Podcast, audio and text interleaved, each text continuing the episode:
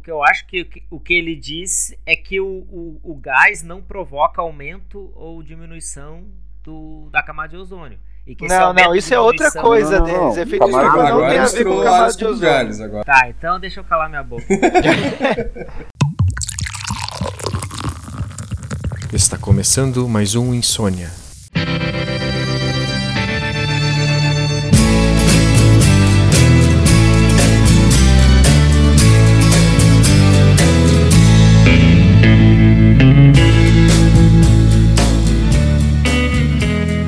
Olá a todos e a todas, está começando mais um Insônia Podcast. Esse é o nosso quarto episódio. Fica aqui já o convite para aqueles que porventura não tenham escutado alguns dos episódios passados. Vai lá na nossa página no Facebook ou no nosso canal de YouTube ou ainda nos diversos tocadores de podcast, inclusive no Spotify. Vai lá e escuta nossos episódios passados se não conhece ainda. Hoje, novamente, teremos um convidado no programa. No episódio passado, nós contamos com a ilustríssima presença da historiadora, museóloga e professora Denise Xavier quando discutimos o tema Escola Sem Partido. E hoje a gente resolveu sair de vez da nossa zona de conforto e discutir um tema que não é da nossa área de atuação, já que os quatro palpitantes que têm cadeira cativa aqui no programa são historiadores, para quem não lembra ou para quem não sabe. Eu me chamo Alessandro Guinzel e dou boas-vindas ao Marcos Schulz. Alô. Ao Denis Correia. Eita! Ao Guilherme Galvão. E aí, galera? E ao nosso convidado especial, que provavelmente devia um favor ao Guilherme para ter aceitado o convite de gravar com a gente. e o primeiro não historiador do programa também, que é o biólogo, mestre e doutorando em paleontologia pela URGS, o senhor Tomás Melo. Seja muito bem-vindo, Tomás. Opa, obrigado. Valeu, pessoal. Né? Guilherme é família, né? Então não precisa negar isso. família, família a gente não escolhe, tem que aguentar, né? né? família tem que aguentar, tá bom. A culpa é da Laura, a culpa é da Laura. É, minha irmã que escolheu mal aí. É. O Tomás vai ajudar a gente a entender melhor e debater o tema de hoje, que é aquecimento global. Você apagou as luzes hoje? Fechou a torneira? Foi de bike para o trabalho? Não? Então tenha certeza que você está vacilando. Porque, de acordo com as regras atuais, você está dando uma rasteira em nosso planeta. Mundo derretendo, águas podres, pulmão preto. É o que veremos agora no documento Trollon. Com a escolha do tema, a gente sai do eixo fake news e entra num novo eixo que a gente pensou no eixo distopias. A gente espera que isso vai ficar mais, fique mais claro até o fim do programa. Né? A questão que nos parece é que o aquecimento global ele está bem no meio dessas duas pontas. É, é, um tema que levanta a raiva dos negacionistas e conservadores de, de, todo mundo. Esse debate é uma coisa que, tipo, por exemplo, se a gente fala às vezes que não é todo mundo que, digamos, é mal informado ou que é ignorante que cai em fake news, eu posso dizer que eu já vi um, um ou outro negacionista com textos falando de coisas que eu não entendo e eu fiquei, porra, quem sabe seja um argumento razoável mesmo, né? E a gente fica sempre nessa dúvida, né? E ao mesmo tempo você vê que tem muitos interesses, tem grana pesada rolando para você discutir essa questão de, de aquecimento global. Afinal, isso envolve mexer na economia do mundo, né? E os pois países é. estão aí numa briga de foice hum. para tentar jogar a culpa para de alguém. Eu lembro uma época que a, notícia era que as indústrias e o, a produção de fumaça das usinas termoelétricas não era o problema. O problema era o gado brasileiro, que era pois muito é. grande, peidava muito e gerava efeito estufa, né? Então você fica sem saber. A gente que é leigo no tema, né? Eu, como biólogo, eu posso afirmar que as vacas, o peido é o menor problema. O ah. pior é o arroto delas.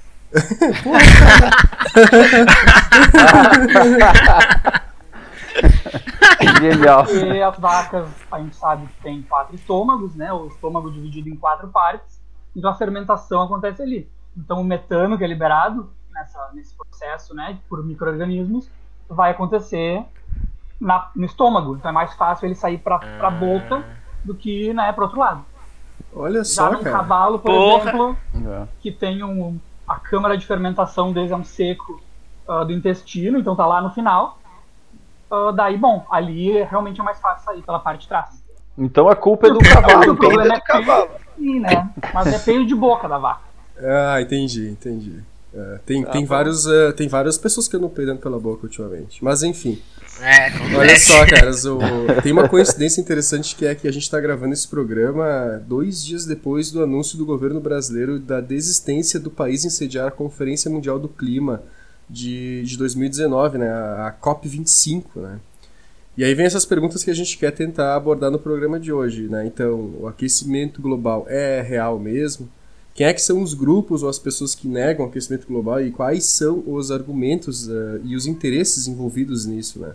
E o aquecimento global ele é mesmo uma ameaça contra a qual o mundo precisa se juntar para combater, né? Então é, é um problema mesmo, é um pepino mesmo, como a gente costuma dizer aqui no programa.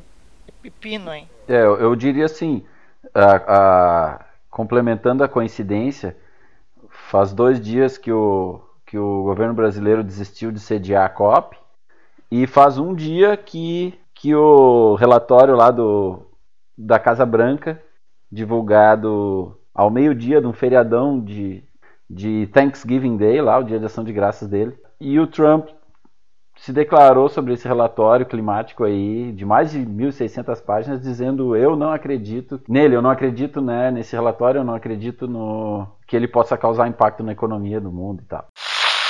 Yeah, I don't believe it. Não, não, I don't believe it. Quer dizer, vocês querem dizer então que dessa vez não vai ter cop?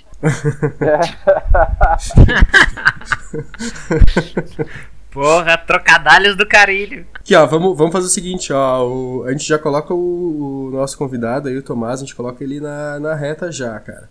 A gente quer saber aí, Tomás, está na visão de. Na, na, na fala de um especialista aí, define pra gente o que é aquecimento global. Bom, aquecimento global é, de, assim, é definido como a, o aumento da temperatura média né, da atmosfera uh, e do oceano na Terra e que normalmente ele é associado à atividade humana. Então, a causa dele seria antrópica. Então, para o aquecimento que a gente observa hoje em dia, normalmente se chama de aquecimento global. Também se fala em uh, mudança climática, só que a mudança climática uh, pode ser mais ampla e engloba, de certa forma, o aquecimento global. Né?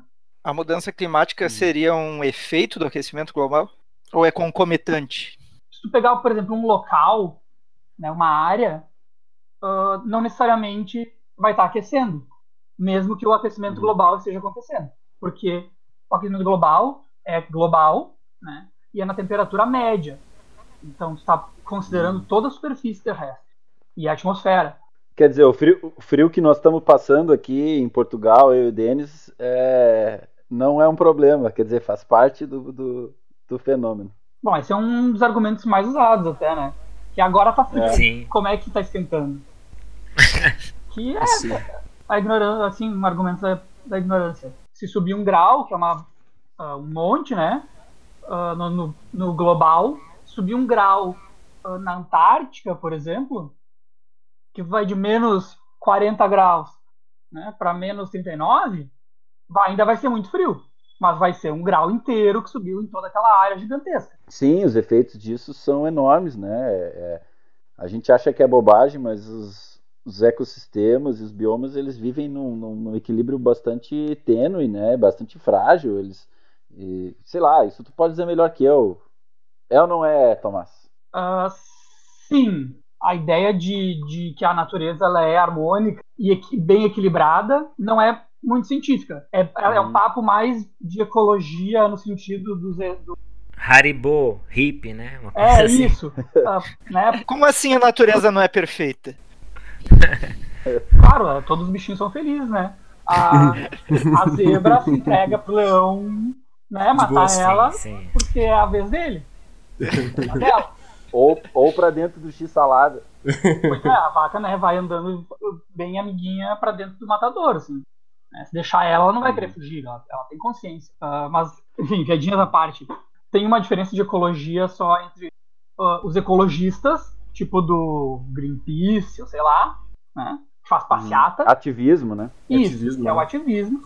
E os ecólogos, que são os cientistas Sim. que estudam ecologia, que é a relação entre seres vivos. Né? Pois é, mas, eh, Tomás, é justamente isso. A gente, a gente de fora, é difícil da gente perceber essa, essa diferença, né?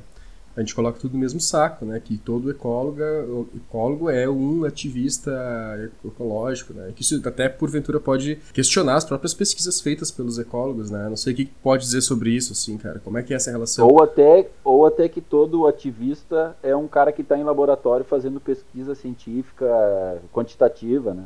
Pois é, o que dá. Que também Sabe dizer é. alguma coisa pra gente sobre isso aí, cara? Eu não vejo isso. Pra mim, até o contrário.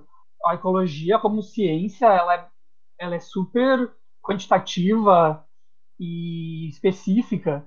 Então, os, os trabalhos, normalmente, eles não são nem inteligíveis para leigos. O trabalho de ecologia vai ter um monte de tabela e gráficos e, e nomes, siglas e coisas que tu nunca ouviu falar. né? E vai estar falando sobre uma interação ou sobre um parâmetro. Né? Então, a ciência, ela normalmente separa as coisas, né? E tu poderia dizer, no, no geral, cara, esses trabalhos corroboram com os argumentos dos, dos ecologistas ou são a parte disso? Questionam o que os caras falam? Se a área acadêmica da ecologia ela tá afinada com o discurso público, por assim Isso, dizer, dos ativistas é. O ecólogos. quão afinado é esse discurso, na verdade? Isso. Ah, sim, mas talvez vocês estejam pensando que quem faz esse tipo de pesquisa são ecólogos. Por exemplo, Sim. sobre aquecimento global ou mudanças climáticas. E, na verdade, uma minoria deles faria isso. Né? Na Aham. verdade, climatologistas, geógrafos, né, geólogos, até paleontólogos, quando se pensar no clima ah, numa escala maior, né, de milhões de anos, né, que, Claro. que trabalham mais com isso. O que os biólogos, ah, ecólogos fazem e outros também, e que sim corrobora, né, a tese do planeta está aquecendo, é se ver mudanças, né, na, por exemplo, padrões migratórios de aves, que se conhece há tem registros há 200 anos Uhum. de como elas migram, quando, que época do ano, né? e as mudanças para agora, ou quando as árvores florescem, ou né, as plantas dão fruto e coisas assim, que são relevantes Uhum. economicamente. inclusive. Então isso com Sim, certeza o esse- ecólogo essa faz. aqui é a grande treta.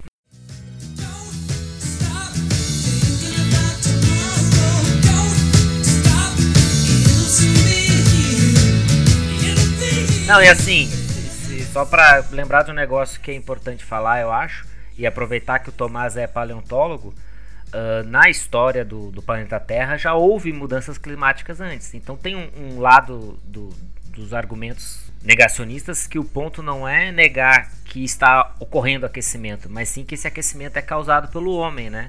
E se há de fato esse poder do homem mudar o, o clima do planeta, né? Eu, por exemplo, já, já li sobre isso. E obviamente que isso significa que o homem pode sim destruir um rio, né? Mas não poderia destruir o planeta. Não sei que, que o, se o Tomás tem algo pra dizer sobre esse tipo de ideia, assim, que, que não nega, por exemplo, o registro da. Porque é, é um argumento bem científico, assim. O registro do aquecimento está sendo feito. Mas você, como paleontólogo, tipo, a Terra já esfriou, já aqueceu em eras passadas e, e como foi isso, etc. Com certeza. É, o clima, o que ele menos é, é estático ao longo do tempo. Quanto maior o espaço de tempo, maiores vão tender a ser essas, essas variações. Então, até tenho aqui um, um gráfico aberto que, por exemplo, no, lá no Cambriano, por exemplo, era 10, quase 8 graus a mais do que a média atual. Tá, quando que foi o Cambriano? Há 500 Era dinossauro? 500, mais ou menos 500 milhões de anos atrás. É bem antes dos dinossauros, Denis. É. Ixi. É tipo quando começou a aparecer fósseis, quando começam a aparecer seres vivos que conseguem ver olho nu, mais ou menos. Animais, Mas deba debaixo d'água ainda, assim. tudo, sim, sim, sim. Claro. Tá. E, essa, e essas variações, elas foram muito grandes ao longo de milhões de anos do registro geológico. né? Ah, e à medida que, que o tempo ah, passa, né, chega mais perto da gente, a tendência é que a gente tenha mais registros e maneiras mais confiáveis de. Então, a nossa resolução fica muito melhor. Ah, eu vou dar uma de advogado do diabo aqui hoje, né? Vou pegar. Na verdade, eu vou fazer um pequeno histórico da repercussão negacionista dentro do Brasil. Porque o negacionismo fora do Brasil tem um discurso e no Brasil ele tem outro. Eles, eles se afinam, mas não necessariamente eles usam os mesmos argumentos. E esse, esse boom do negacionismo no Brasil uh, teve origem lá por 2012, mais ou menos, quando um professor, um climatologista da USP, chamado Ricardo Augusto Felício, deu uma entrevista no programa do Jô. Lá ele faz uma série de afirmações e, e negações que. Eu lembro, eu, eu, fui um trouxa que acreditei nele.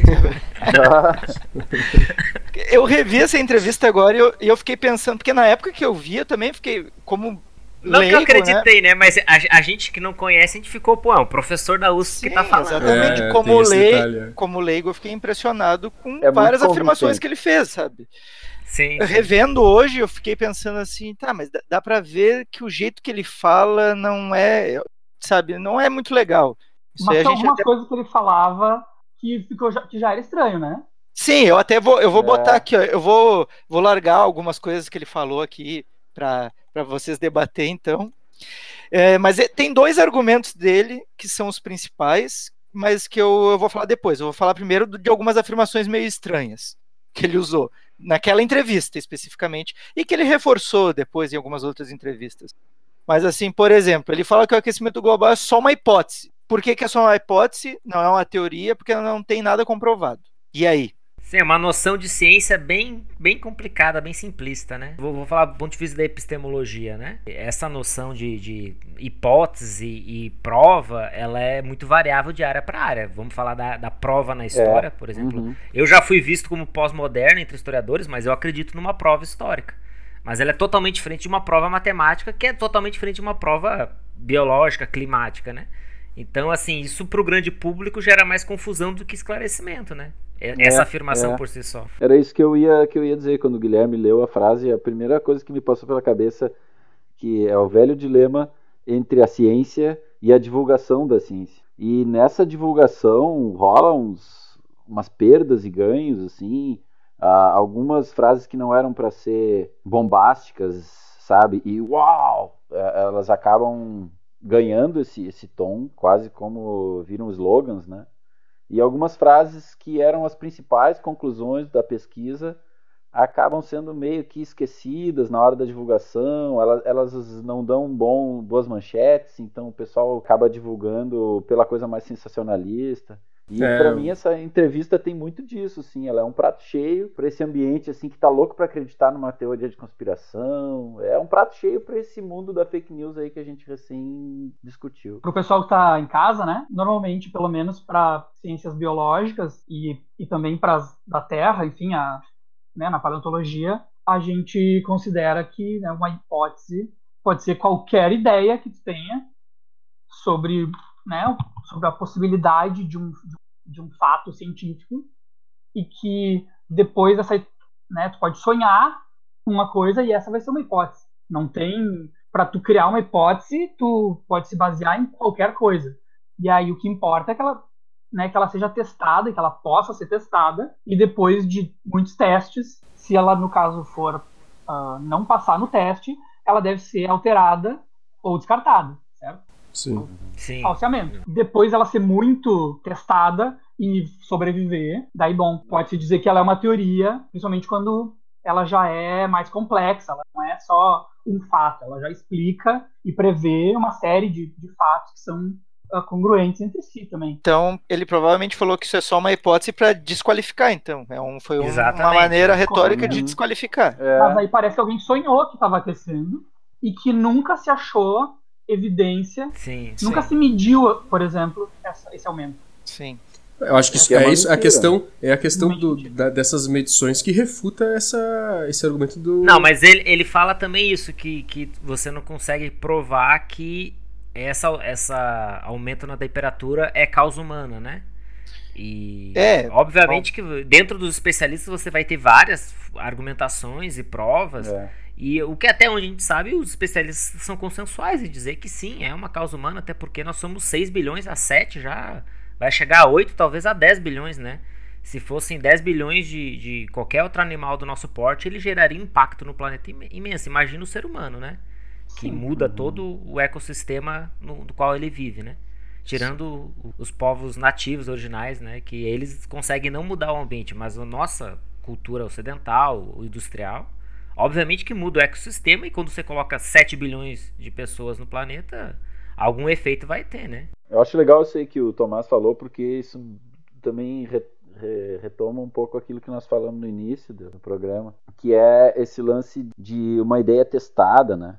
Que é justamente o que nós estávamos falando sobre as fake news, que é um, é uma ideia que já vem pronta, ela, ela não pode ser testada, senão ela nem, nem existe. É evidente que dentro do tema de aquecimento global, tudo pode ser discutido, tudo está aberto. Muitas pessoas estão dizendo, ah, é bobagem dizer que tem consenso científico, porque consenso científico não existe, ele está sempre sujeito a ser questionado. Sim, sim. E isso, sim. isso é, uma, é verdade.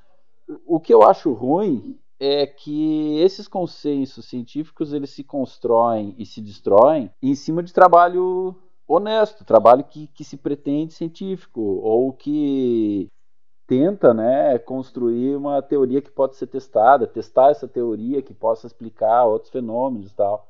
Uh, a, a, fala do, do doutor lá da, da USP, ela dá um pouco uh, combustível para quem não quer fazer esse debate pelo conhecimento, pela troca de ideias, pelo desenvolvimento da ciência, ele, ele dá um pouco combustível para quem quer se meter nessa, né, nesse jogo, vamos dizer assim, sem ter o que é necessário. Daí é aquele meu argumento que eu sempre repito, né? A intervenção realmente de mal intencionados e leigos em, em, áreas e eles acabam causando um estrago bem grande. Assim. Também trazendo um pouco para a Alemanha, também para a União Europeia. Agora, um, na Alemanha, como vocês devem saber, os historiadores aí tem um movimento mais conservador, né, de ultradireita lá, a AfD, que está crescendo bastante no parlamento alemão.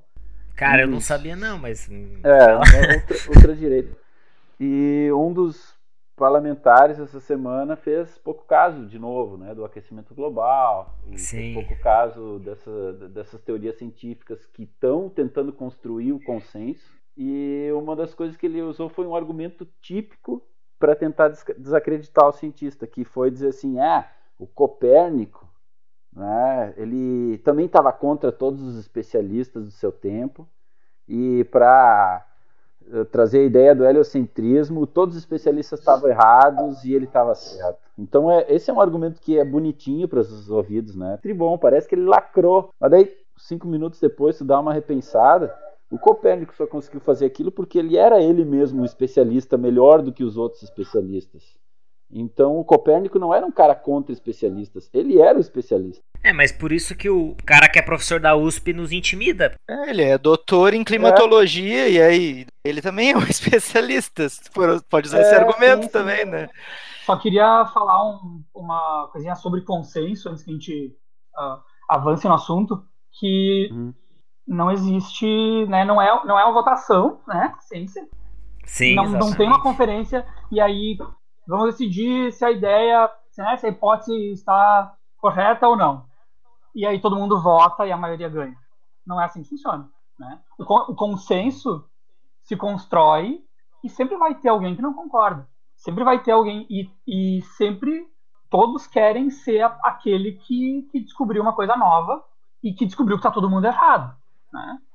O que, uhum. Aquele que consegue mudar o paradigma consegue publicar muito bem, né, em revistas de alto impacto, que vão ser muito citadas, que é o, o que vale, né, para a ciência atual, e, e vão, vão ganhar recursos para trabalho e tal. Então, alguém que, que muda a ideia uh, vigente, hegemônica, por exemplo, de que o aquecimento global está acontecendo e é causado pelo ser humano, se tu consegue uh, mostrar convincentemente que isso não é o caso, tu vai ser o rei da cocada preta.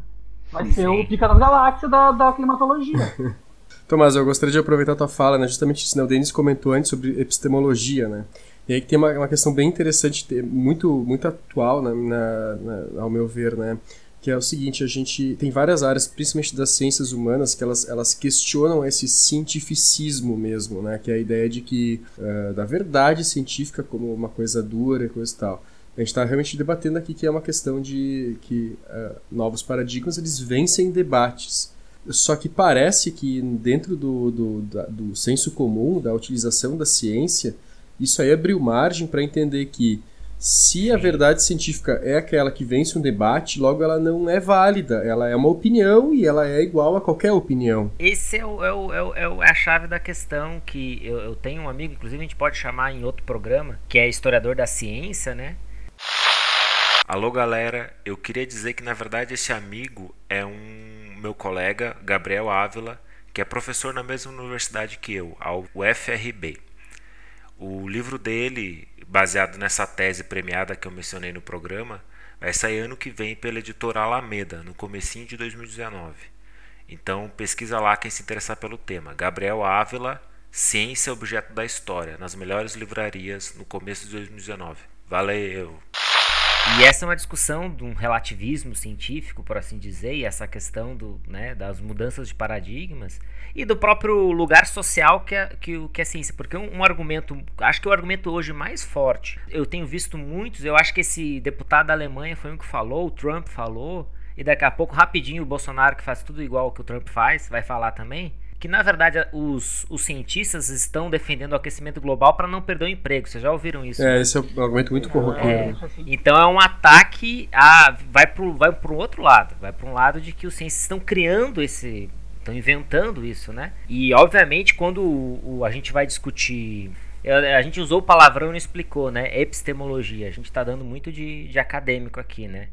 Ah, vou, vou tentar. Gente. Não, eu que, eu que puxei essa palavra na real. Mas eu vou tentar explicar. Epistemologia é o que faz uma ciência ciência. São as regras do conhecimento de uma área, por assim dizer, né? Então são coisas que, obviamente, é, tem muitas implicações aí, seja sócio-históricas, seja de método científico, ou seja de interesse econômico, né? E aí você não pode, você tem que tomar cuidado quando você relativiza certos preceitos, porque vai chegar alguém que tem, na verdade, não interesse científico, mas interesse econômico e vai botar por terra uma ideia, por exemplo, do aquecimento global, porque você combater o aquecimento global significa mexer na grana das pessoas, mexe claro. no bolso dos países, né? Tá, tá, te faltando uma frase, Denis, um exemplo perfeito. Fala. Esse, esse deputado alemão a campanha dele é financiada pela indústria carvoeira alemã. Exatamente. Está é. sofrendo sanções e, e, pressões de todos os tipos para reduzir né, a, a, o seu impacto ambiental. Então aí tá, aí tá tudo.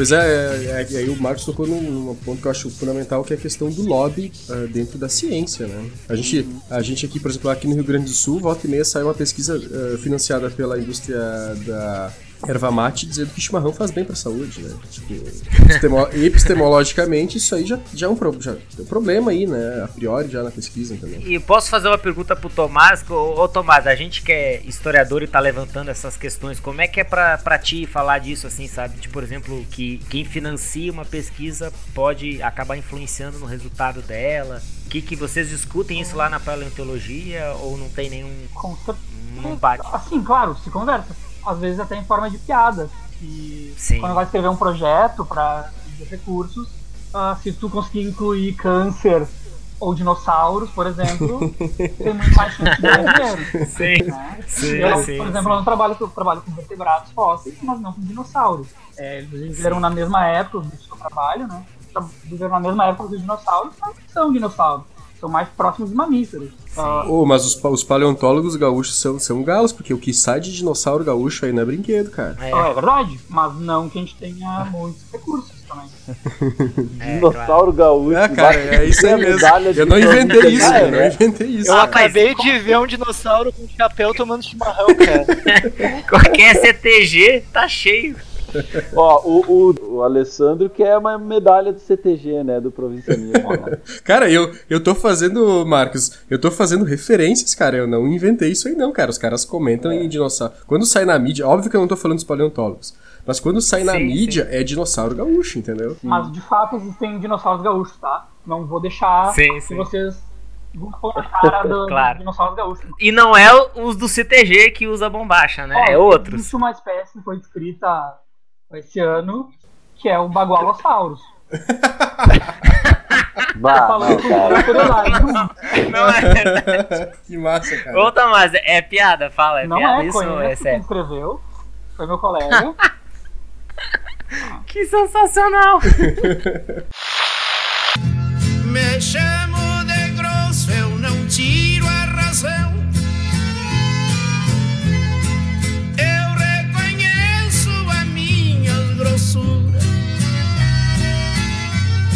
mas sei tratar a qualquer cidadão.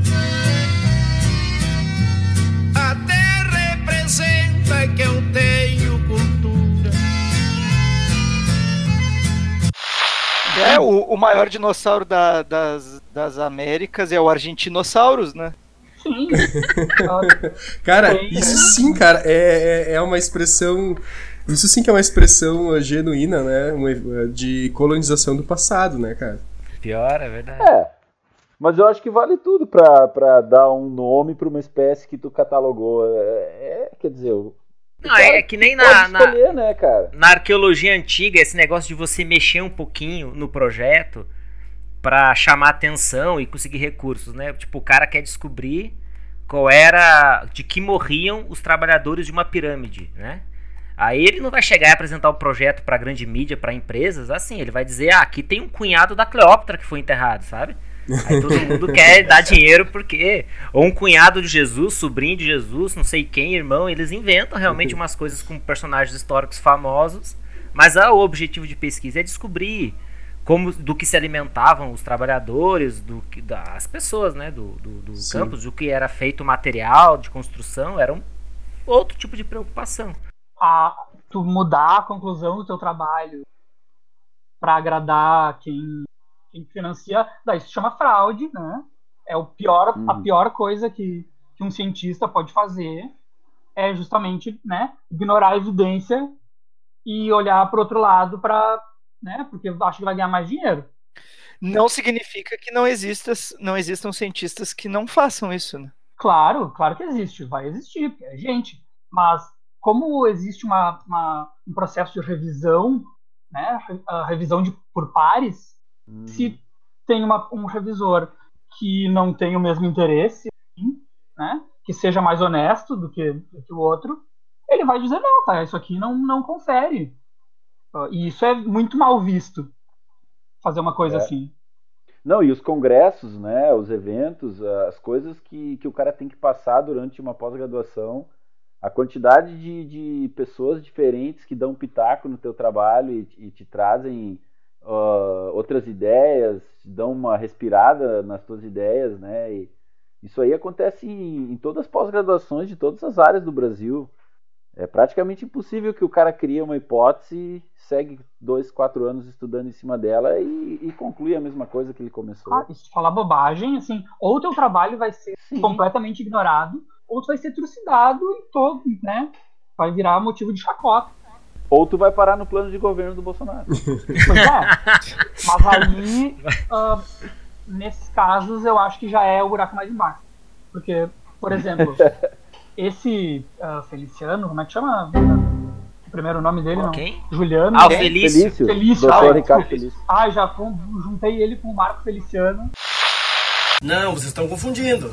A Nenê é aquele atirador que nós vimos lá fora.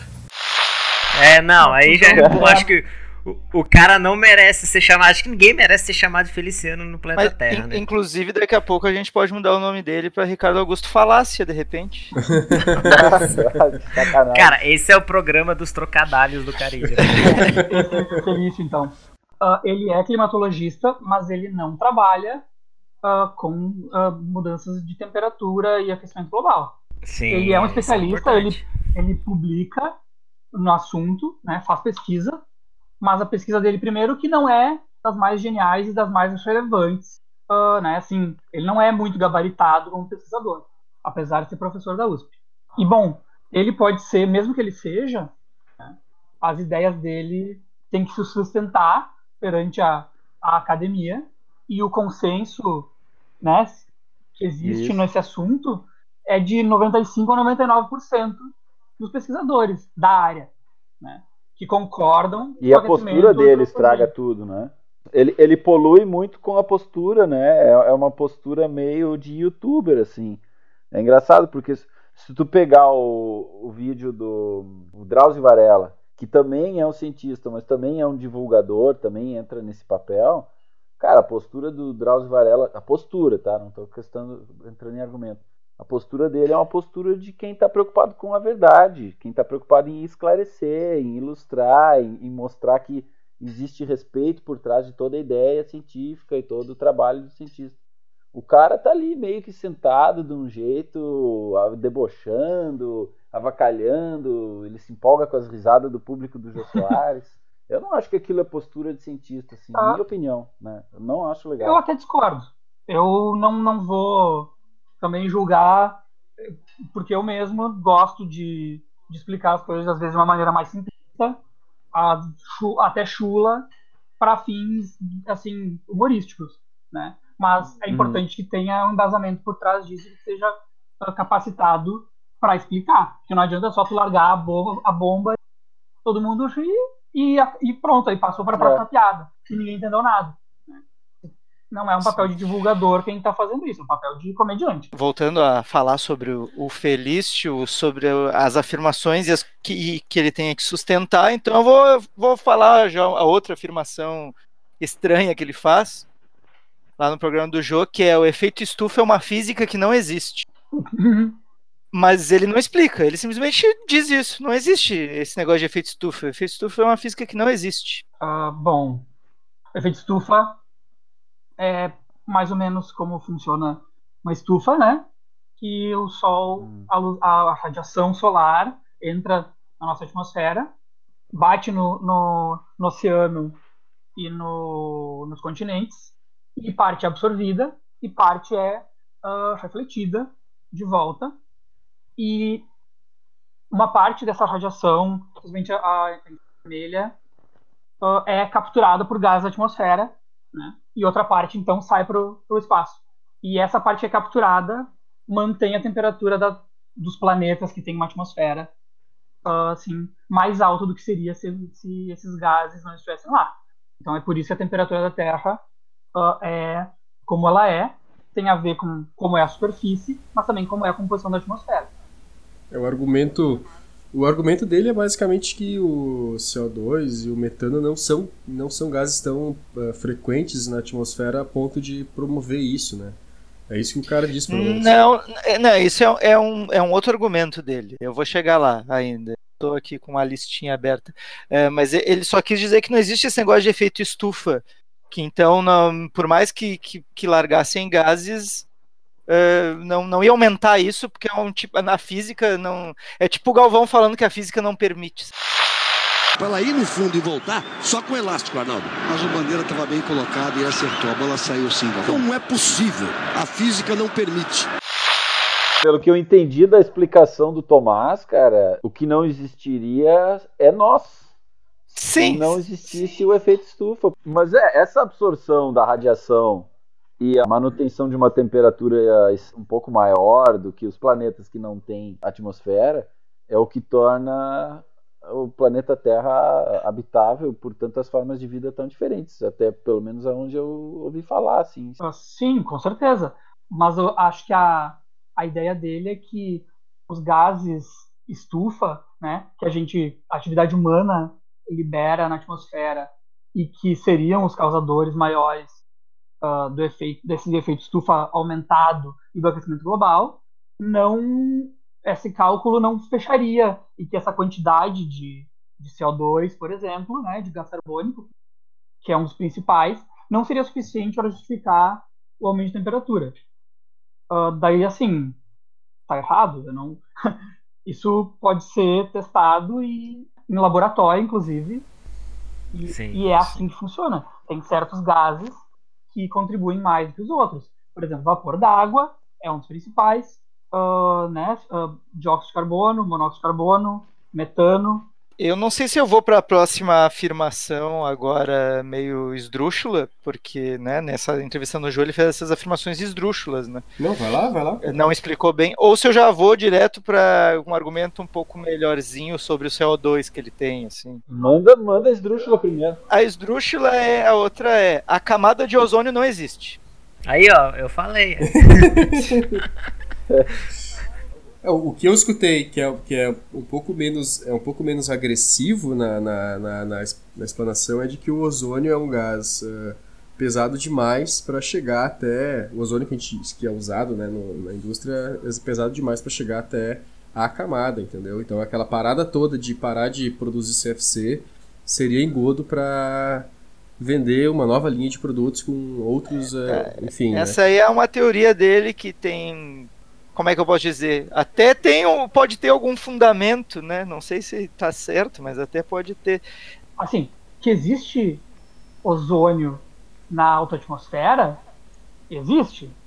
Sim. Pode ser medido, ele está uhum. lá e ele absorve a radiação uh, ultravioleta e, e outras que protege quem está embaixo. Isso acontece. E, claro, não é uma camada sei lá, uma parede de ozônio que existe, mas existe uma, uma região com mais ozônio, e, que é onde ele se concentra, e isso é variável na atmosfera, em locais e no tempo, mas que interfere na, em como a radiação chega na superfície. É. O que, que, ele quer dizer com isso? Que não existe? Bom. É, eu também né, não entendi. Foi uma afirmação meio esdrúxula. essas afirmações esdrúxulas aí tem mais a ver com a tentativa dele de, de causar porque eu acho legítimo, eu acho completamente possível, eu, eu, gosto da ideia da gente debater fundamento, um por um, de todos os argumentos que sustentam a ideia do desaquecimento global. Então, se tem alguém em algum lugar dizendo que o CFC contribui para a camada de ozônio e faz o efeito estufa ser maior, eu acho legítimo discutir isso, sabe? Eu acho legítimo que tu busque esse, esse fundamento aí e, e teste ele vê uh, os dados e tenta ver se ele fica de pé. Agora, não me parece que é isso que ele está tentando fazer lá, né? No Jô Soares parece que ele está mais tentando é largar umas frases assim, meio anzol com minhoca, sabe? É, a gente não pode confundir também que o negócio do efeito estufa, onde ele bate a tecla, tem a ver com CO2. O negócio da camada de ozônio é outra história que ele daí ele fala dos, é. dos CFCs. Então, não, é o ozônio... Hum ele não tem um, um, uma influência forte na, no efeito estufa, nem no aumento do efeito estufa, né? Então isso a gente uhum. não, não vão confundir e mais as pessoas que vão ouvir. Uma... É, quem está ouvindo teria que ver né, no YouTube a entrevista até para ter um Sim. contraponto. É né? que o, esse negócio do ozônio ele fala porque o Jô pergunta para ele: ah, e o negócio da camada de ozônio? Daí ele fala: ah, a camada de ozônio uhum. não existe. Daí ele entra na questão dos CFCs lá. Mas sobre uhum. o, o, efeito estufa e a, o aumento desse, do efeito estufa pelo CO2 e a produção desse CO2 pelo ser humano é outra coisa. Que inclusive eu posso começar a botar agora como as coisas um pouco mais razoáveis que ele usa como argumento. Um pouco mais razoáveis, uhum. eu digo, porque daí não é, não, não é nada assim esdrúxulo, são afirmações que podem ou não fazer sentido, dependendo de como tu analisa, né? Então, vou falar aqui do CO2. São quatro coisas sobre o CO2 que ele fala né? Que o CO2 é um elemento importante para a vida, para a natureza, e que o ser humano produz muito menos que a própria natureza. Tá? Isso é a primeira afirmação. A segunda é que o ser humano não tem como modificar o clima em escala global com, a, com, os, com, a, uh, com as suas emissões de CO2. Ele consegue, com a emissão de CO2, criar micro, microclimas, mas não hum. mudar o clima em escala global. A, ter, a terceira afirmação é que o CO2 que essa eu acho que é um pouco mais polêmica, que o CO2 aumenta só depois que a temperatura já aumentou, que não é o CO2 que contribui com o aumento da temperatura. É uma, uma inversão né? de causa e consequência, então. Isso, é, ele faz uhum. isso. E a quarta afirmação é que nas, na era das glaciações havia mais CO2 do que há hoje. Bom. É, não sei, talvez. Joga a bola pro, pro Tomás. Talvez é. o Tomás, Tomás saiba alguma coisa sobre isso. É um isso. pouco mais especializado essas, essas afirmações, assim né, do que só falar, não existe. Sabe? Isso. Uhum. Tem que acabar com a de ozônio. a física não permite. É, tipo, parece mesmo um comentário de futebol. Isso me lembra até aquele, aquele entrevista com o Caetano Veloso lá. Não. Você é burro, cara. Que loucura. Como você é burro. Que coisa absurda. Isso aí que você disse é tudo burrice. Burrice. Eu não, não, não, não consigo gravar muito bem o que você falou, porque você fala de uma maneira burra.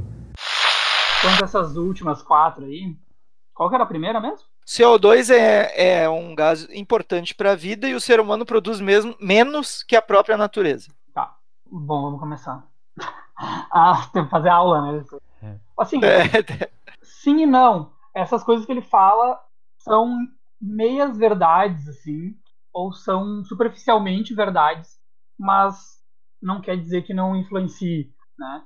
Existe um ciclo do carbono na atmosfera e nos seres vivos e no mar, em que o, o CO2 né, está no ar e é absorvido por plantas que transformam em, né, em açúcar e, e biomassa e que parte disso é consumido por pelos animais, né, e que daí os animais consomem outros animais, então esse carbono que estava na atmosfera se distribui né, na biosfera entre os seres vivos, e quando eles morrem... O arroto do boi. Por exemplo, né, a grama pode, através de micro-organismos que estão no estômago né, do boi ou da vaca, uh, se transformar em metano, né, que tem uma molécula de carbono, e sair né, como um arroto ou um peido de boca da vaca.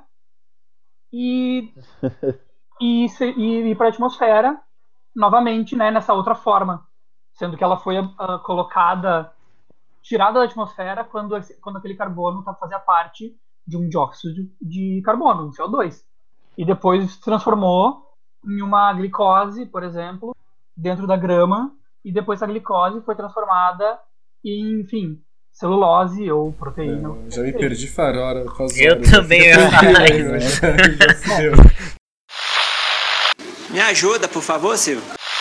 Mas eu, eu, eu... dá para resumir que assim, as plantas oh, CO2 para produzir energia para elas viverem, né? Mais sim. ou menos isso. Sim, né? Os sim, organismos tá. fotossintetizantes em geral tiram o, o, o, carbono, né, o CO2 da atmosfera e incorporam para si e isso passa adiante conforme os animais comem essas plantas. Sim. Né? E quando as plantas ou os animais morrem e são decompostos, uh, também micro-organismos né, uh, decompositores liberam de volta isso para a atmosfera, certo? Então tem aí um balanço entre, por exemplo, quantas plantas tem, o tamanho delas, quanta fotossinteses elas fazem, quanto elas crescem, e o, a quantidade de carbono que elas tiram da atmosfera, por exemplo. Fala captura de carbono e coisas assim, né? é, por exemplo, botar plantas para fazer fotossíntese e tirar esse carbono da atmosfera. E isso é sentido diariamente. Se for olhar um gráfico, por exemplo, de concentração uh, de CO2 na atmosfera diário, tem uma variação por hora, dependendo da, por exemplo, da incidência de luz em grandes áreas de, de, de floresta, por exemplo. Muda a quantidade de CO2 perceptivelmente uh, de hora para outra. Eu tenho, inclusive, isso aqui o gráfico tudo, aberto. Tudo, isso tudo pode ser medido, pode ser comparado, calculado. Tem um puta trabalho por trás disso. Isso é feito. Então, por exemplo, eu tenho aqui um gráfico aberto, é. tá? Uh, que de, pro dia aqui, sei lá, pro, pro, pros dias 20, pro dia 26 e 27, por exemplo, tem aqui, acho, por hora. É, é a média por hora de medições. E durante a noite varia hum, cinco partes por milhão. Tá? E assim, faz uma curva, assim, né, uma oscilação nessa curva que é perceptível. Se tu pegar as médias diárias, vai ficar mais ou menos constante. Né? E se pegar as médias de um período maior, vai ter outros ciclos que vão estar mostrando. Nesse caso é do dia e de noite, mas pode ser os anuais, estações, por exemplo, e podem ser ciclos muito maiores e aí escala geológica até. Mas bom, isso é outra, uh, outra questão. Tá, uh, sim, Tomás. Então, o, quando ele diz que o CO2 é importante para a vida, ele está certo, é, né? Certo. Que a, a, própria natureza produz, ele está certo. Claro. A grande questão é, o ser humano está conseguindo já produzir mais do que a própria natureza a ponto de isso ser um problema? Não, e mesmo que ele produzisse menos que a natureza, o próprio aumento da produção humana já não é algo potencialmente destrutivo? Sim. Uh, é, esse, esse carbono, né, esse, esse CO2, principalmente, que está sendo circulado na atmosfera pela atividade humana, a gente, inclusive, tem como saber a, a origem deles. Analisando o ar, quimicamente, dá para se diferenciar a fonte desse, hum. desse carbono que chegou lá. Por exemplo, se ele é de origem vulcânica. Uh, e, e, no caso, o, o, esse combustível, a maior parte dele é queima uh, de combustíveis fósseis. Então, carvão e, e, petróleo.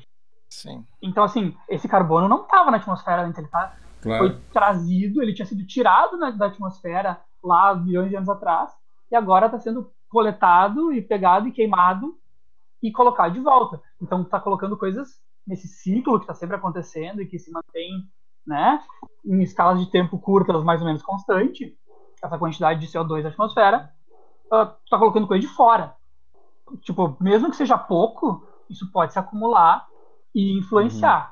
Uhum. Né? A gente, a gente tem estimativas de quanto uh, CO2 a gente produz uh, e também a gente tem curvas históricas de como isso mudou ao longo do tempo. Em, em, por exemplo, nos últimos 800 mil anos, a gente tem uma boa ideia da concentração, das mudanças da concentração da atmosfera, uh, graças ao registro do Antárticas, né, lá do Polo Sul. Então tem, tem bolhas de ar no gelo e em gelo que foi que assim neve que caiu há 800 mil anos que tem uma bolinha de ar lá uh, daquela atmosfera daquela época e que pode ser ah, medido e pode saber então a concentração da atmosfera uh, e outras coisas dessa, dessa época. E com essas medições aí nas bolhas de ar que dá para pegar nas geleiras, essa afirmação dele, então, que diz que tinha mais CO2 na atmosfera na era das glaciações. Uh, não. Não faz sentido. Não, isso é simplesmente não verdade. E, inclusive, aqui eu tenho o gráfico à minha frente da, da variação uh, de CO2 uh, ah, nos últimos 800 milhões de mil anos, 800 mil anos. E o maior deles foi mais ou menos a 330, vá lá, que era uns 300 uh, partes por milhão. 300 partes por milhão. O uhum. atual, agora, a média é mais de 400. Sim. Então, de 300 a mais de 300 mil anos foi o recorde, tá? E em 800 mil, o recorde foi esse. E a gente já passou bastante disso, tá? A gente estava uhum. próximo disso uh, antes da Revolução Industrial, mais ou menos 275 em 1700 por aí. Uh, e desde e começou a aumentar em mil, mais ou menos por 1800 e agora a gente está em mais de 400. Uhum. Bom, loucura. então assim, se a gente aceitar a hipótese de que o CO2 ele é, aumenta o efeito estufa e isso modifica o clima em escala global, a gente pode começar a aceitar que o ser humano está influenciando nisso. É, a, talvez possam dizer que esse CO2, esse aumento de CO2 na atmosfera, ou não existe, e aí é um erro de medição, mas, assim, realmente daí tem que ser, tem, tem que estar de má fé mesmo, porque é só pegar e medir. Ou achar que é um ciclo, ou achar como que se, ah, tá começando um ciclo. Mas, é. assim, nos últimos 800 mil anos, isso não aconteceu ainda. E, é. Tomás, é, tu te coloca nessa, na, nessa posição dos cientistas que acreditam ou que defendem o antropoceno como uma nova era geológica? Assim, eu não tenho uma opinião muito formada sobre isso, mas o fato é que dá para reconhecer, ou vai dar para reconhecer, olhando o registro geológico uh, que a gente está deixando, já tem maneiras de, de se perceber quando a gente existiu. Então, se a gente morra agora, e daí daqui a um milhão de anos vai dar para ver que tem elementos radioativos ali naquela camada por causa de testes nucleares, que o gelo, se ainda existe gelo, né, que possa ser ser medido, vai ter uma concentrações, né, alterações grandes, muito grandes em relação a um período tipo um milhão de anos anterior, pelo menos. Então, provavelmente vai ter plástico ou partes de plástico por tudo, inclusive sedimento marinho, vai ter fóssil de vaca e de galinha uh, e de gente né, no mundo inteiro, que vai ter surgido instantaneamente no registro. né? Em questão de 10 mil anos, a gente se espalhou no mundo inteiro e levou os bichos. Então, assim, uma camadinha aqui, tem nada. Na próxima, é pura, pura, pura vaca e plástico e, e gente de é. todos os continentes, né? E no fundo, Sim. mar.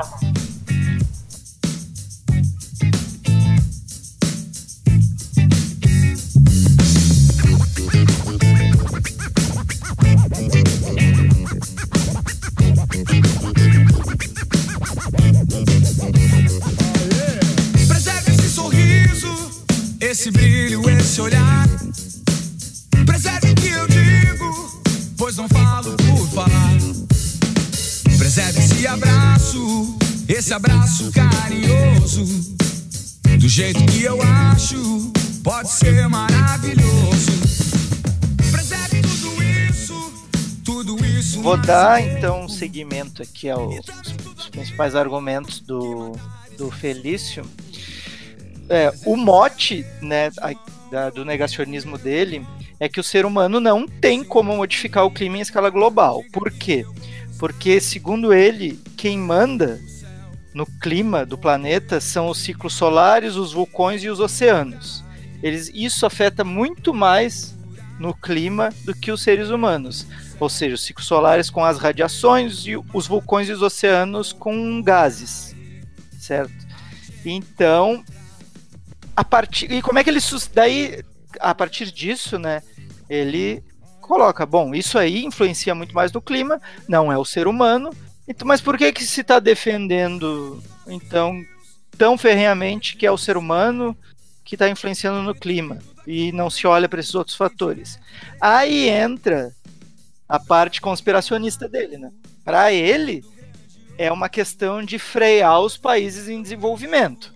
Certo? Sim, sim, que, exatamente. É. E ele usa daí o exemplo dos CFCs, que quando estavam acabando a patente dos CFCs, se descobriu que eles eh, destruíram a camada de ozônio e daí descobriram o HCFC, que era outro tipo de gás, que daí era esse gás seria muito melhor para o planeta vamos banir os CFCs, tem que trocar agora todas as máquinas que usam CFCs, e agora esse uhum. HCFC é mais caro, todo mundo vai ter que comprar de alguém que patenteou.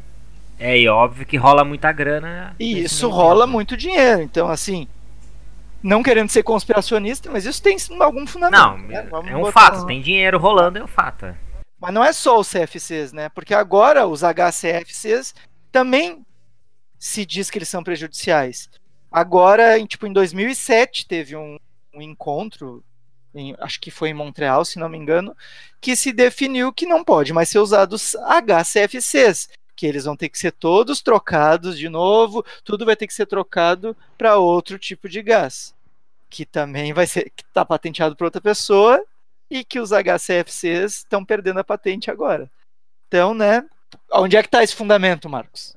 É, não, eu acho que eu não vou falar dos gases e tal, não tenho capacidade nenhuma para falar disso. O, o, fundamento que eu vejo nessa várias aspas aí, teoria da conspiração do CFC uh, para barrar países em desenvolvimento, é que de fato, se tu olhar quem são os países que estão promovendo medidas anti-aquecimento global, eles são Sim. todos países já desenvolve, uh, com o seu desenvolvimento econômico estável, ou já, já desenvolvidos, ou que têm bons IDH.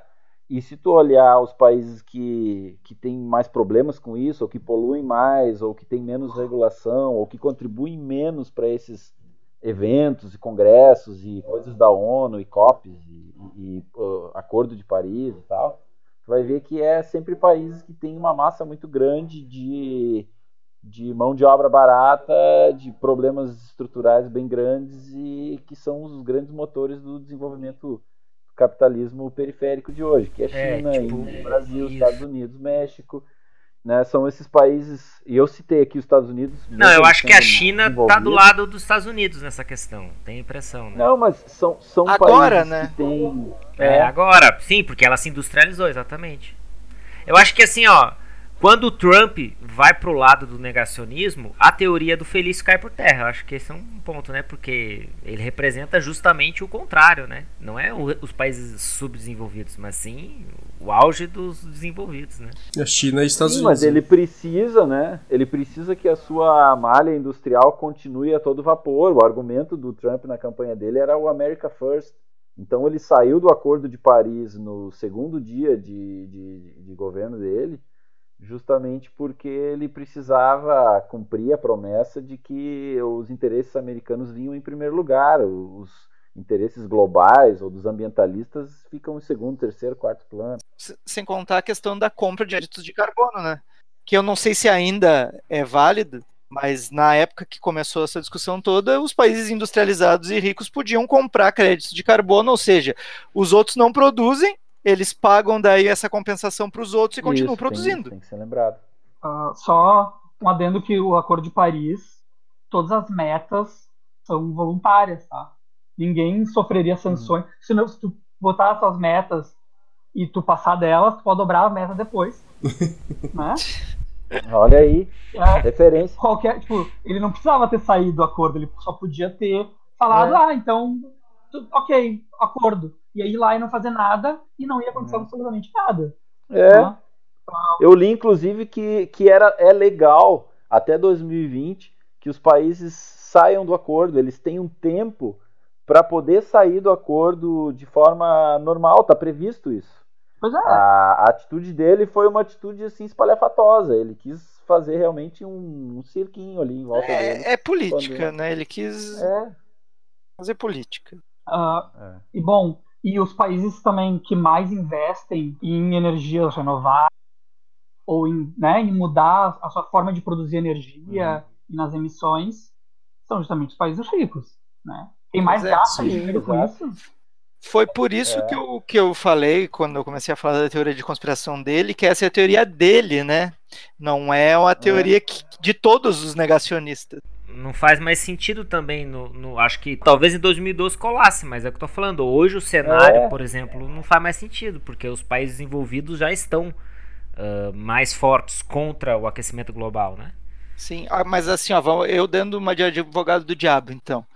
Se o problema eram as patentes e frear a industrialização, a partir do momento que os países desenvolvidos eles criam novas formas de se utilizar de fontes renováveis e patenteiam isso, tá tudo bem para eles, então, né? Sim, é, é eu não vejo dele. nenhum grande dilema em quem em quem propõe que medidas sejam tomadas, sabe?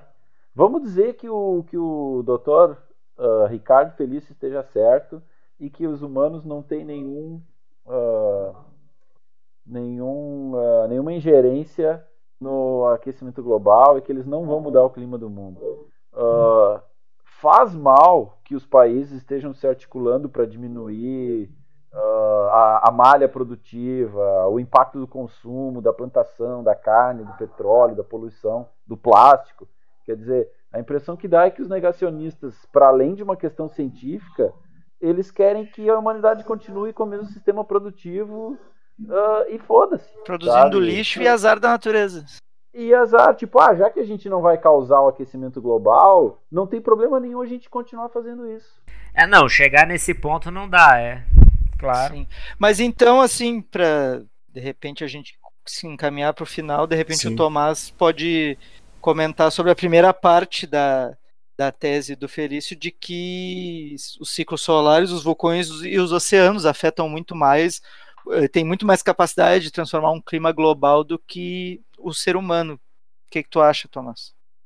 Uh, é evidente que se o Sol se apagar amanhã, não tem quantidade de carvão que tem e vai aquecer o planeta. Né?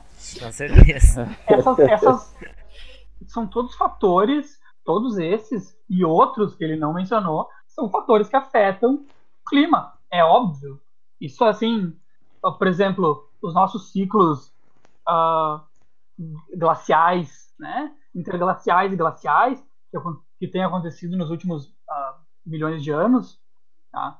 eles são causados, ou eles são forçados, falam, né? assim, o, o, que, o que força eles a acontecerem é, é os ciclos de Milankovitch, por exemplo, que é mudanças na órbita do planeta. Então é tipo Sim. balancinhos que o eixo da Terra faz de vários tipos e que duram 10 mil anos, 40 mil anos, tipo a precessão que é o que faz a gente entrar na era de aquários e mudar os, os signos, né? Tem a ver com a mudança, tipo, é uma uh, rotação do eixo do, do, planeta. Enfim. Não falar mal dos signos na frente do Denis, hein? Ele não, velho. Meu signo é. Nós temos, nós temos um esotérico entre nós, cara. O, então... meu, o, meu, o meu signo é o Bagualçaro. Bagualçaro? Bagualçaro. É, o Bagualçaro é o meu... Conheço até o pai do Bagualçaro. mas, uh, é, mas, e nós do signo de dinossauro, nós somos céticos mesmo, então é normal que a gente não acredite em signos. This is the dawning of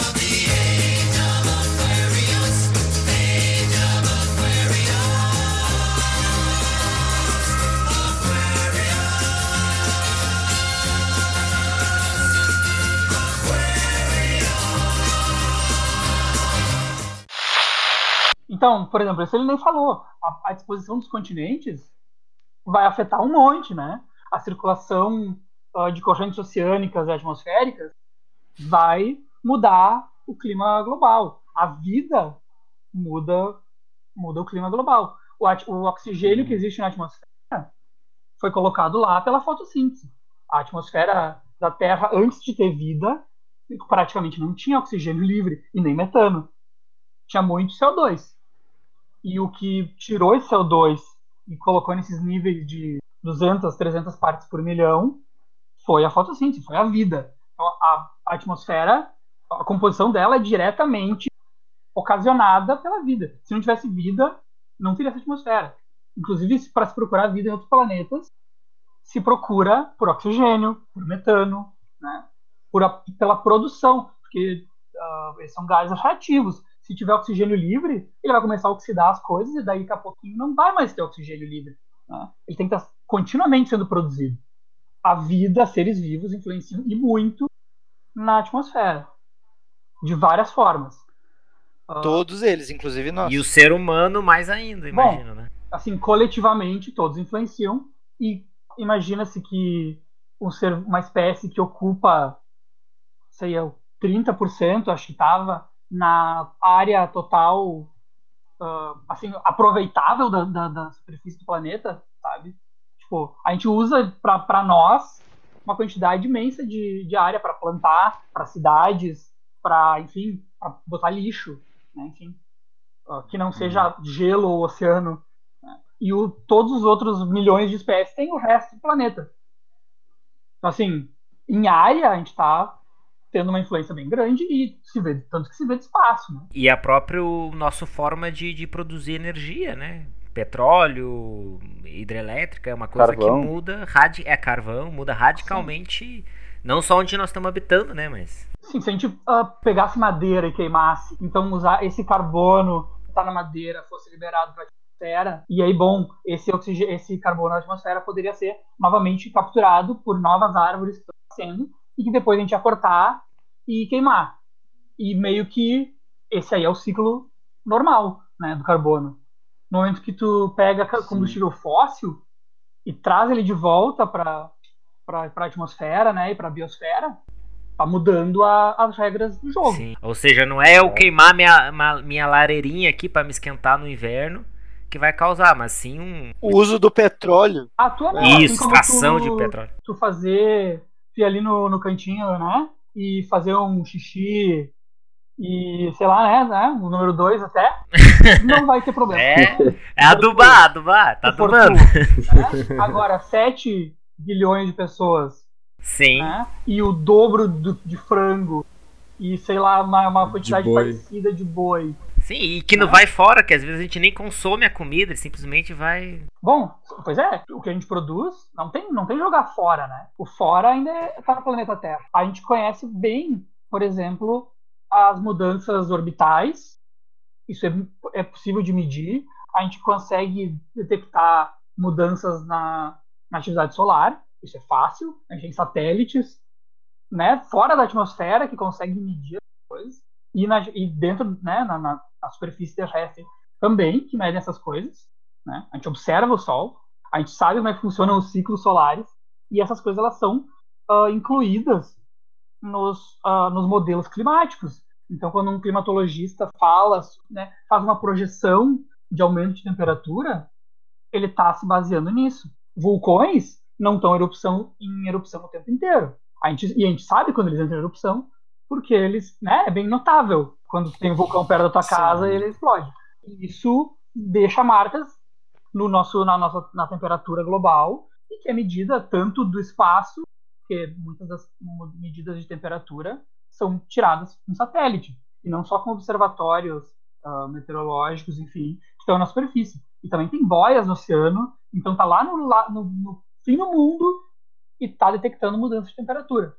Quando tu, quando tu combina todas essas coisas, uh, por exemplo, também desmatamento, ozônio, outras, outros tipos de poluição, de partículas.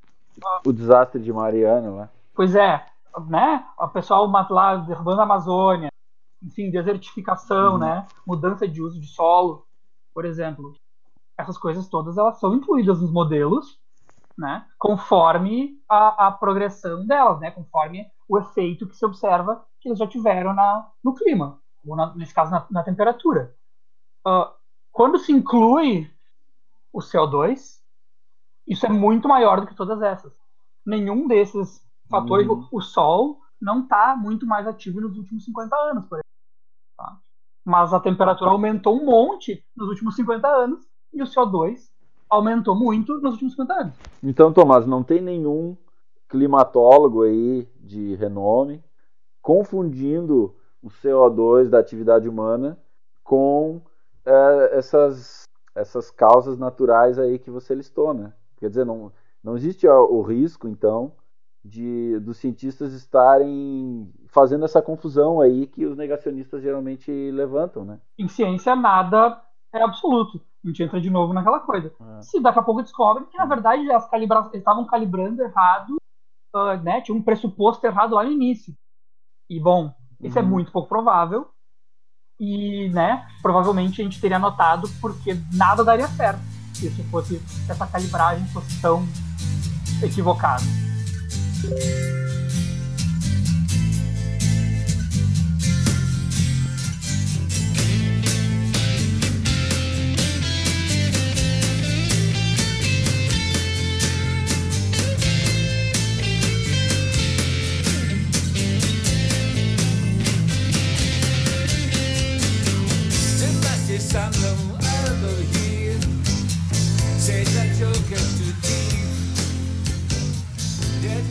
É, o, o Tomás tem umas falas que são muito boas, porque eu gostei muito de ouvir ele, porque essa semana passada agora eu me informei bastante sobre esse tema e fiquei em cima de, de, de notícias. E eu fui parar em dois artigos, um da revista Science, um artigo de julho de 2018, e um artigo da revista Nature, duas revistas super fodásticas. Essas duas são as mais fodas do... As mais fodas, né? Uh, um artigo é de julho e o outro é de outubro, de 2018 as duas. Então, o Ricardo Felice falou lá em 2012, esses dois artigos aqui, eles têm argumentos que eu, eu ouvi o, o eu ouvi o, o Tomás usando as mesmas palavras, sempre dentro do mesmo espírito, assim, eu achei muito interessante. Ah, é? Eu não li um dos artigos tem 20. Eu sou um gênio, então. Não, não, mas o legal é. é... Pô, mas vamos. Os caras nunca querem publicar minhas coisas, nem leem. É, velho. Eu acho que estão te plagiando, cara. Os caras estão te plagiando. É, Ô, meu, vai lá, cara. Começa a escrever sobre mudanças é. climáticas, é. então. Eu acho que tem uma conspiração global contra mim. Isso. Uhum. Outro Tomás, é, exatamente. Ô Tomás, a, a, o artigo da revista Nature tem 23 autores, cara. 23 autores. Vai lá, meu, põe teu nome junto, ninguém vai perceber.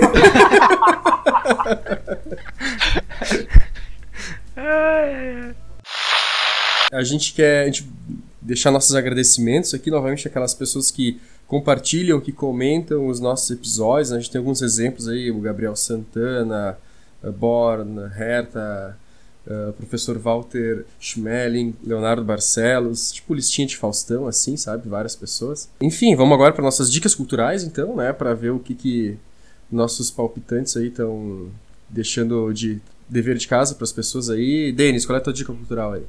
eu vou bem nerd hoje você inclusive. Eu quero indicar uma animação do Miyazaki, que é o, o, o, diretor japonês que fez. Acho que o filme mais famoso dele é Viagem de Chihiro. Mas o filme que fala sobre esse tema, aquecimento global e natureza, é Nausica, uh, do Vale do Vento. Cara, é um filme de. Tava vendo aqui 84, mas é lindíssimo, é foda pra caralho, é uma história incrível. E fala justamente sobre isso, né? Como a Terra vai resistir à humanidade, né? Claro, de uma forma fantasiosa. Como é o nome do filme? Outra dica. Nausica, Vale do Vento. Ok. É, bota lá, aí tem que ser no, né? De, filme de 84 é aquela coisa de. de o famoso torrent. E também queria indicar o Monstro do Pântano, que é um quadrinho que fala muito sobre essas questões também. Tô falando que eu tô bem nerd hoje. Que, enfim, tem que ler do, do grande né, clássico dos quadrinhos que é o Alan Moore e, e dá uma visão muito interessante sobre essa questão do, da, da natureza e enfim, sobre isso. E aí, Marcos, e tua, tua dica cultural aí, Marcos? A minha dica cultural é o Atlas da Carne, uma publicação de uma uh, cooperativa alemã, é uma iniciativa de uma universidade alemã e vários especialistas de várias áreas fizeram umas pesquisas realmente bastante ampla sobre o impacto eh, do, da produção e do consumo da carne. A gente não falou aqui nenhuma vez, talvez no futuro a gente possa fazer um podcast só sobre esse tema. Discutir aquecimento global, efeito estufa, sem falar de, de produção industrial, sem falar de agropecuária, é um pouco complicado, porque eles são dois lados da mesma moeda, muitas vezes. E eu sugiro que todo mundo todo mundo leia. O cara não precisa ser vegetariano nem vegano para ler. Tem um monte de informações sobre o ciclo, gasto de energia, gasto de água. Uh, você vai ter muitas informações interessantes aí. E você, lendo isso aí, vai estar, tá, inclusive, seguindo a dica dos vários especialistas aí da Nature e da Science, e também o próprio Tomás aqui. Principalmente. Que estão que estão todos juntos dizendo que uh, o trabalho de formiguinha, pequenas mudanças, uma cultura diferente de produção e de consumo uh, podem fazer diferença porque, afinal de contas, nós em breve seremos 8, 9, 10 bilhões de seres humanos. Então, vá lá, dá uma pensada nisso, lê o Atlas da Carne, é bem fácil, está em PDF no Google. E, Guilherme, a tua dica cultural qual é? Ai, hoje o Denis que falou de filme, né? Filme clássico aí. E hoje eu vou dar uma dica de YouTube, então. Vamos inverter os papéis hoje, Denis. Espero que eu não esteja, espero que eu não esteja roubando a dica do Tomás, mas eu vou indicar o canal do Pirula, que é um biólogo, paleontólogo, que divulgador, uh, que tem um canal no YouTube que ele fala sobre muitas coisas interessantes, inclusive fala sobre aquecimento global, sobre os negacionistas, fala um monte de coisa sobre biologia, paleontologia, etc. É bem legal, bem interessante.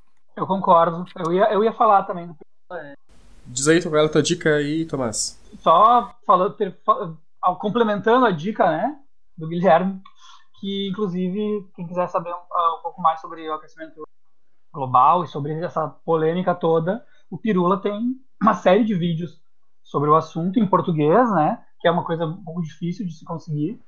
A maior parte dessa literatura vai estar em inglês uh, e inclusive com entrevistas com professores da USP, outros professores da USP, né, que trabalham diretamente com esses assuntos, né, ao contrário do, do senhor lá.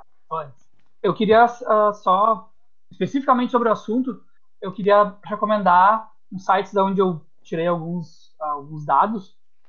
Uh, um deles é uh, procura, procura no Google CO2, CO2 Today.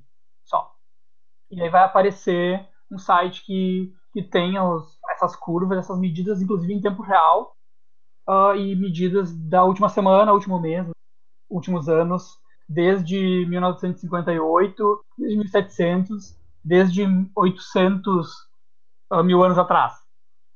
Assim, é bem interessante. Mas uh, isso aí não é material desse marxismo cultural que está doutrinando todo mundo aí, Tomás? é, é o, eu acho complicado quando a ciência fica de esquerda, o que, que vai fazer? a ciência de esquerda, eu acho que vou ser de esquerda também. Né? Não, o smartphone é de esquerda. A minha dica cultural, na verdade, é, é um canal de informação, né? A gente já, é, entre a gente, a gente conversa, né? Mas a, a imprensa internacional, ela, ela, dá um baile na imprensa nacional. Então, procurar aí os canais uh, internacionais como a BBC, ou, o País, as suas versões uh, brasileiras, né? BBC Brasil, É o País Brasil, que são fontes bacanas de informação. Tem o canal do YouTube da BBC, que é muito bom mesmo, um, reportagens muito bacanas mesmo. Então a minha dica cultural é isso aí, né? Se informar por esses canais e largar um pouco mais de mão a mídia tradicional brasileira aí. Beleza? Vale a pena. Bom, a gente tem um quadro novo aqui, no, nas finaleiras do programa aqui, que é o Momento Fundo do Poço. É aquela coisa que a gente escutou que mais tirou nossa, nosso sono nessa semana, assim, de algum absurdo dito por alguém em algum lugar. Denis, qual é que é o teu momento fundo do poço do, da semana aí? Cara, uma das coisas que, que, que tá mostrando o tamanho do fundo do poço que nós todos estamos no nosso querido país, né? É que o ministro das Relações Exteriores falou que o aquecimento global é uma trama marxista, né? A gente meio que tocou nisso. Uma conspiração é? com, com é, tipo, velho, o que que tem a ver? E o que é mais engraçado isso é que nós que sabemos um pouquinho mais sobre, uh, por exemplo, o governo Dilma, era totalmente nocivo ao questões ambientais, aos movimentos ambientalistas, né? Então fica uma loucura que né, vira marxista o ambientalismo, que são coisas. O marxismo, grosso modo, não é lá muito ambientalista, tirando uma pequena parte da, de uma galera marxista. A maioria tá, tá pouco se fudendo pro meio ambiente, pelo menos ao longo das últimas décadas. Né? E aí, Marcos, qual é o teu momento fundo do poço?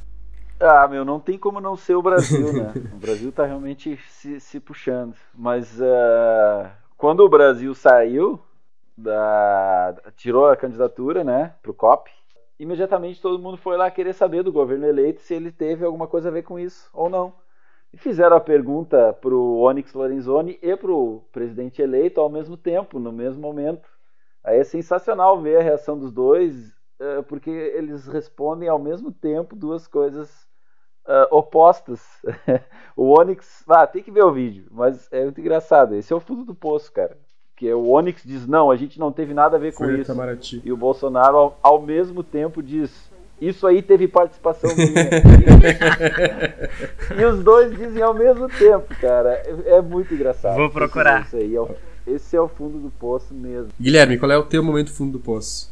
Eu não tenho um da semana, mas eu acho que o momento fundo do poço aqui no nosso próprio programa foi a camada de ozônio não existe. exatamente, é isso aí. É. Aí é complicado. É, Tomás, tens, tens aí o momento fundo do poço aí, Tomás? Eu acho que é. Eu também não tenho da última semana, mas para mim, já que eu sou um convidado especial, o meu momento fundo do poço de todos os tempos tem que ser a extinção permotriásica. que é, foi quando 95% das espécies do planeta uh, né, morreram, se extinguiram. Então, foi, foi fundo do poço de paleontólogo. É, de paleontólogo, é, né? Geológico. Às vezes eu penso eu, eu vou pegar essa deixa e fazer uma pergunta. Tá. Tu, tu acha que aprender sobre o fim de, de outras espécies ajuda a gente a prever como que os seres humanos vão acabar? Eu acho que isso é uma ótima maneira de conseguir financiamento. é. o Tomás é... sempre dá uma muito boa é complicado. Eu acho que talvez sim, mas talvez que a gente descubra é que quando as condições se deterioram até certo ponto, começa a ficar imprevisível e aí é um, é um Deus nos acuda e talvez até é um pouco aleatório, né? Quem sobrevive e quem não. Né? Então, se a gente puder evitar uhum. que chegue nesse ponto. Mas cabe a nós. Tu acredita que cabe a nós evitar? Tipo, a gente realmente tem um papel agora como geração? De tentar evitar o fim do mundo desse tipo assim? Acho que depende se a gente quer continuar existindo ou não. Depende de nós. É. Eu tenho, no caso, eu tenho interesse em continuar existindo, né? E que a, e que a espécie humana continue existindo, né? Como espécie. É. Então eu acho que talvez isso seja interessante. Acho que outra espécie também faria isso. Depende Bom, é isso aí, pessoal. Agradeço a presença do Tomás aí. Foi show de bola mesmo. Trouxe né, várias explicações pra gente. Os outros palpitantes aí da nossa mesa redonda virtual também, cara. Legal por a gente conseguir ter gravado mais esse programa. Então é isso, juízo a todo mundo e bom dia, boa tarde ou boa noite.